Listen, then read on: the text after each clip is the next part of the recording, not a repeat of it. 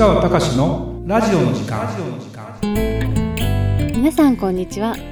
市川隆のラジオの時間。ナビゲーターの吉川良子です。この番組は株式会社国際不動産エージェントがお届けしております。市川さんこんにちは。はいこんにちは。市川隆です。えー、りょうこちゃん？はい。収録久しぶりですね。そうですね。ねこの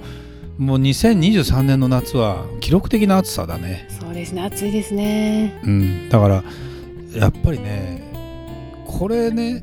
なんか気象庁かなんかがね発表してたんですけど異常な暑さだったって言ってくれてる。はい。これが普通になったらどうなるのって思うけどだって普通にしてて、ね、熱中症になるわけですよ、うん、でもこれ多分温暖化のこととかいろんなことを考えるとこういうことっていうのは異常な暑さと言いながらだんだんだんだん普通になっていってだって今の二十歳ぐらいのうちのインターンに来てるね学生くんだって学生の頃彼が彼らが中学生の頃とかこんな暑くなかったって言ってるもん。あそうなんですね。そう。だから今はさそれこそ部活をやるのにもなんか10分15分やったらクールダウンとか水飲みましょうとかっていう感じになっててそれなんか指数系なんていうのかな？気温と何かを掛け掛け合わせてるんだか足したんだか知らないけどなんかの数字があってこれを超えたら中止とかね。昔のあのプールに入る時に気温と水温を足してこれになったら入れる。これじゃなかったら入れないとかっていうのが昔はあったけど、はい。もう今やもうあれですね。気温とかがねどうなるんだろうねこれね。りょうこちゃんあんまり出かけてない、そうですね。まあスーパーに行ったりとかしてるんですけれども、うん。やっぱり暑いので、うん、何分？歩くとスーパー？歩くとまあ5 5分分ぐぐらいなので。でも5分以上歩くとあもうちょっと耐えられなくならない、耐えられないですね。そうだよね。だから本当ね気をつけないといけないよね。という夏もでもあと今これ8月の終わりじゃないですか、はいあと2週間ぐらいすると結構なんかあの落ち着いてくるみたい、まあ、この暑さが少し落ち着いてくるだけなんで実際まだまだ大変かなっていう気もしますけどね。体壊さないようにやっていくしかないよね。そうですうねん。ということでじゃあ今日のもう話題に行きますか。はい、えー今回は中国不動産市況が崩壊。不動産大手も瀕死の状況。どうなる世界への影響というテーマです。はいあのなんとなく涼子ちゃんもニュースを耳にしたりはい。すると、中国の不動産ってなんかおかしくなってるのみたいな話になってたりしません？そうですね。気になりますね。だよね。だ今回のこのテーマって結構あの大きすぎてそのなんだろうな。このその内容を解説するというよりも皆さん僕のラジオを聞いてくれてる方が、まあ、僕がそれに対して何を思っているのかなっていうようなことなんかをちょっと話したいなというふうに思ってますと。で中国の不動産ってあのまあ、今回大手のデベロッパーと呼ばれてるところがもうあのアメリカで一回まあ倒産みたいなような手続きに入ったり要は債務超過でお金が回らなくなって借金も返せませんよみたいな話になるので、にまあ、日本で行けばすぐ倒産になりますよと言いながらもまだ会社は続けたりするというような状態なんですね。でだから最大手の会社に経営不安とだから日本で言うと例え例え話で悪いけど三菱地所がやばいとかっていうような状態ですよ。だから普通民主主義の国家だったらこれやばいって話になるんだけど、はい中国ってやっぱりね独裁政権ですよ。で国がいろんな意味で、まあ、コントロールしてたりするのでこの経営不安になったからといっていきなり、えー国家が揺るぐような話には、まあ、ならないというかですね多分しないのよ。でしないからじゃあ何もないかっていうともう今見てるとね要は建設現場が途中でストップしていますでそのまま放置されてますで本来そこの建設現場の物件を買ってるお客さんがいて日本だと手付金だけ払って残金って後っていう話になるんだけど中国ってどうやら結構お金先に払わなきゃいけないって話になっててそれができないじゃないみたいな話になってどうしてくれるのかっていう話になったりしていたりするのでそこら辺に関してはもうどういう形にするかっていうとまああの中国ってほらいろんな仕組みがあって大都市っていうところは戸籍も違ったりして住んでる人も違ったりしてみたいな話なんで大都市に関してまだ北京とか上海とかって不動産ものすごく高いんだけどもそこに関してそういう状態が起きて、えーいるかどうかっていうよりも、まあ、地方都市でそういうところがどんどんあった中でもう置いてっちゃうみたいな感じで。で、えーただ実際その暴動が起きないような形で多分政府は手を打つと思うのね。で結局習近平さんのなんていうのトップの座っていうのをそのままなんていうのかなずっと続けていくっていうことを概念に、えー思っているということもあるので日本でいうとね不動産関連に勤めてる人。はい。で何割ぐらいいるかっていうとちょっとこれは正確に調べたわけじゃないんだけど大体1割ぐらいが日本の中の不動産関係まあ建設会社とか含めて不動産関連に勤めてる人が1割ぐらいいると。結構いるんだよね。だから不動産不況になると結構全体の経済が悪くなると。で中国って実はでも聞いたら3割ぐらいいるらしいと。だから3割いたらこれ国なんとかするよね。そうですね、うん、だだから多分ね表面上何か中国がガラガラっていっていわゆるパニック的な状態でまあアメリカで起きたリーマンショック的なような話になるかっていうと多分まあなるかっていうと多分ならない。ならないんだけど結局ね実際に、えー身入りが入ってくる人例えば収入なんかも減ってくる仕事も減ってくるし、えーそういう意味では成長モデルに限界が出ますよと。一部の、まあ、北京とか上海とかのお金持ちの人なんかは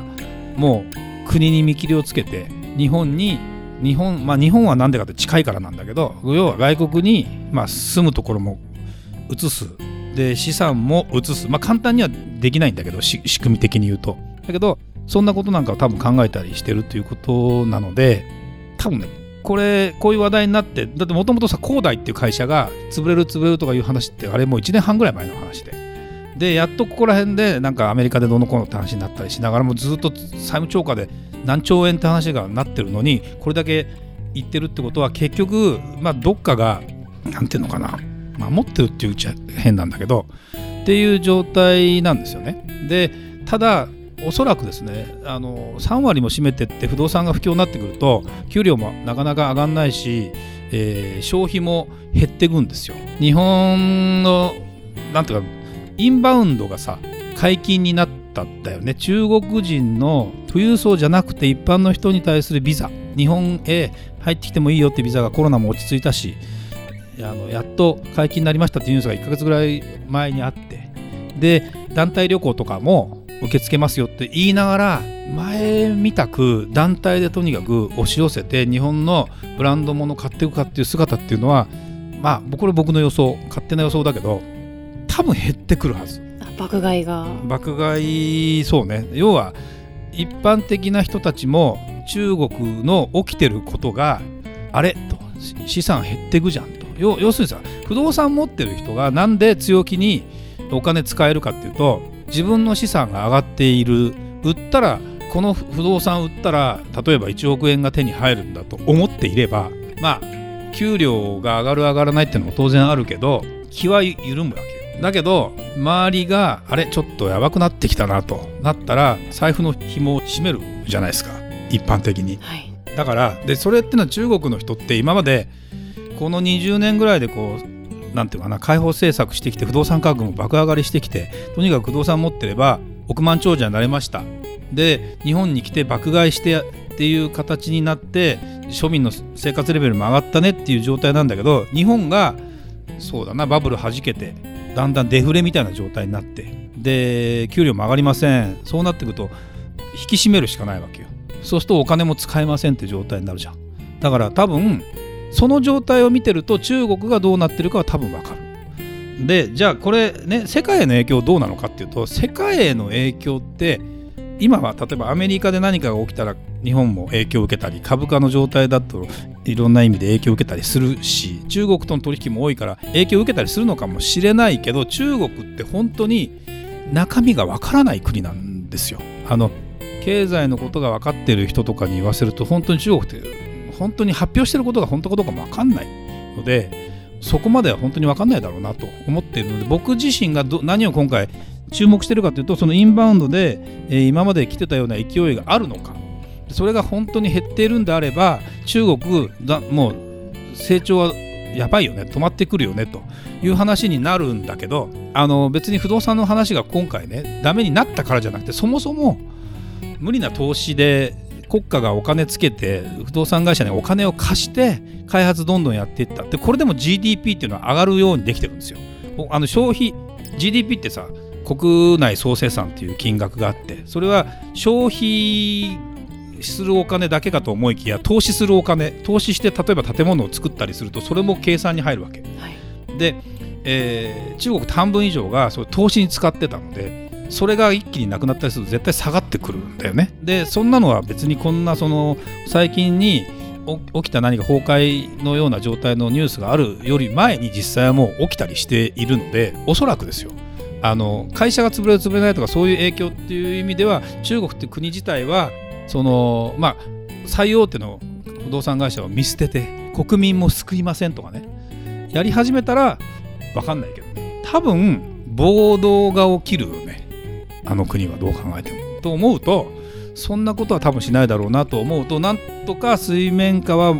いろいろありながらもバタバタバタバタしながらやっていったりするんだけど多分国民が一番見てるのは海外に目を向けて、えー、お金持ちほど海外に行く可能性はある。だけど庶民の方が爆買いみたいな形でどんどん来て買ってくるかっていうと多分ちょっと違うような気がするねだからインバウンドで中国人の方でも台湾の人も中国語喋るから分かんないよねあの日本日本の人たちはね。そうですね、うん、であのもともとお金ある人とかそのなんだろうないろんなこと考えてる人っていうのはもうすでに日本にも投資してるだろうしそれこそ私の知り合いでねうちもお世話になってる中国人でこっちで中華料理ですごく儲けてる方なんかはあ日本国籍にしたもんね。やっぱりそこは僕の中からするとさすがにその永住権は取っても国籍まで変えるって結構まあどうなんだろうって思う。大きなこと、ね、大きなことだと思うわけよ。だけど、まあ、もちろんその表面上見たら国籍変えた方がお金も借りられるとかっていろいろあるけど結構やっぱそこの決断っていうのはすごいね。で、ね、それを優秀な経営者というか30代でねイケイケで儲けられる人がもうあの日本に来てかれこれ十何年かなっていう感じなんだけどもう国籍変えるんだっていうのは結構僕の中ではショッキングな出来事というかすごいなと思うのでそういう意味で本当にボーダーレスになってくるというか国を捨ててでも日本でっていう人は結構増えてくるんで本当にそのなんだろう日本の不動産にどういう影響を与えるかというとその足を引っ張るような話になるかというと多分僕はならないと。思うだからあのなんとなく話題があのこういうなんでニュースに取り上げられそうな会社が倒産しそうだとかなんとかだっていう話の時の影響はされるけどじゃあ中国のデベロッパーが日本に来てどんどんマンション建ててるかって建ててないわけじゃない。東南アジアはね中国のデベロッパーがいっぱい建ってるのが多分途中で止まってたりするんですよ。マレーシアとかもそうなんだけど。そうなってくると結構影響を受けるよね。だけどそうじゃない中国の方が日本に買うか買いに来るか買いに来ないかっていうレベルで言うと本当のお金持ちは結構ちゃんといろんなことを考えてて。でそうじゃない人はもう国家に守られていくしかないからまあそのさっき言ったように収入が減るんだったらお金は使わないっていう単純なパターンに多分なっていくのかなという気がするのであのテーマは結構今回ねあのどうなるんだみたいなテーマでかっこよく出したけど僕の出した結論で言うと意外と普通に流れていくというかいう感じだと思いますよ。あので僕らの仕事で言うと、あの富裕層とかを相手にビジネスをやってるので中国のお金持ちは今後またどんどんどんどん、まあ、どんどんその限界あるけどね増えてって日本に住むとか日本人に本当に国籍変えるっていう人もかなり増えるんじゃないかな。増えますかね。っていう気はする。だってまあ言い方あれだけど一人一人変え知り合いで一人変えたらさ10人100人ぐらい世の中変えたりしてるんじゃないの？っていう法則ってなんとなくあるじゃない。そうですね、うん、だからそれを思うとそういう話になるけど一般ピープル中国の一般ピープルはいや不動産持ってればもうね幸せになるかっていう時代は終わったわけよ。だから日本の30年前ぐらいかバブル崩壊とある意味一緒。だって要はさ利回りも低いから中国の不動産って結局期待値以外の何もでもないわけよ。で期待値が崩れたら収益も還元されないとなったら値段は下がる一方になるわけ。それでやっと普通の値段に戻っていく。っていうことになるんででそれはもう国家がコントロールできる範囲を超えちゃうと難しいんだけど、まあ、超えないようにやるんだろうね。国家指導者だったらね。そうですね、うん、と思うと、まあ、そんな流れなのかなという気がします。はい、ありがとうございました。それではまた次回お会いしましょう。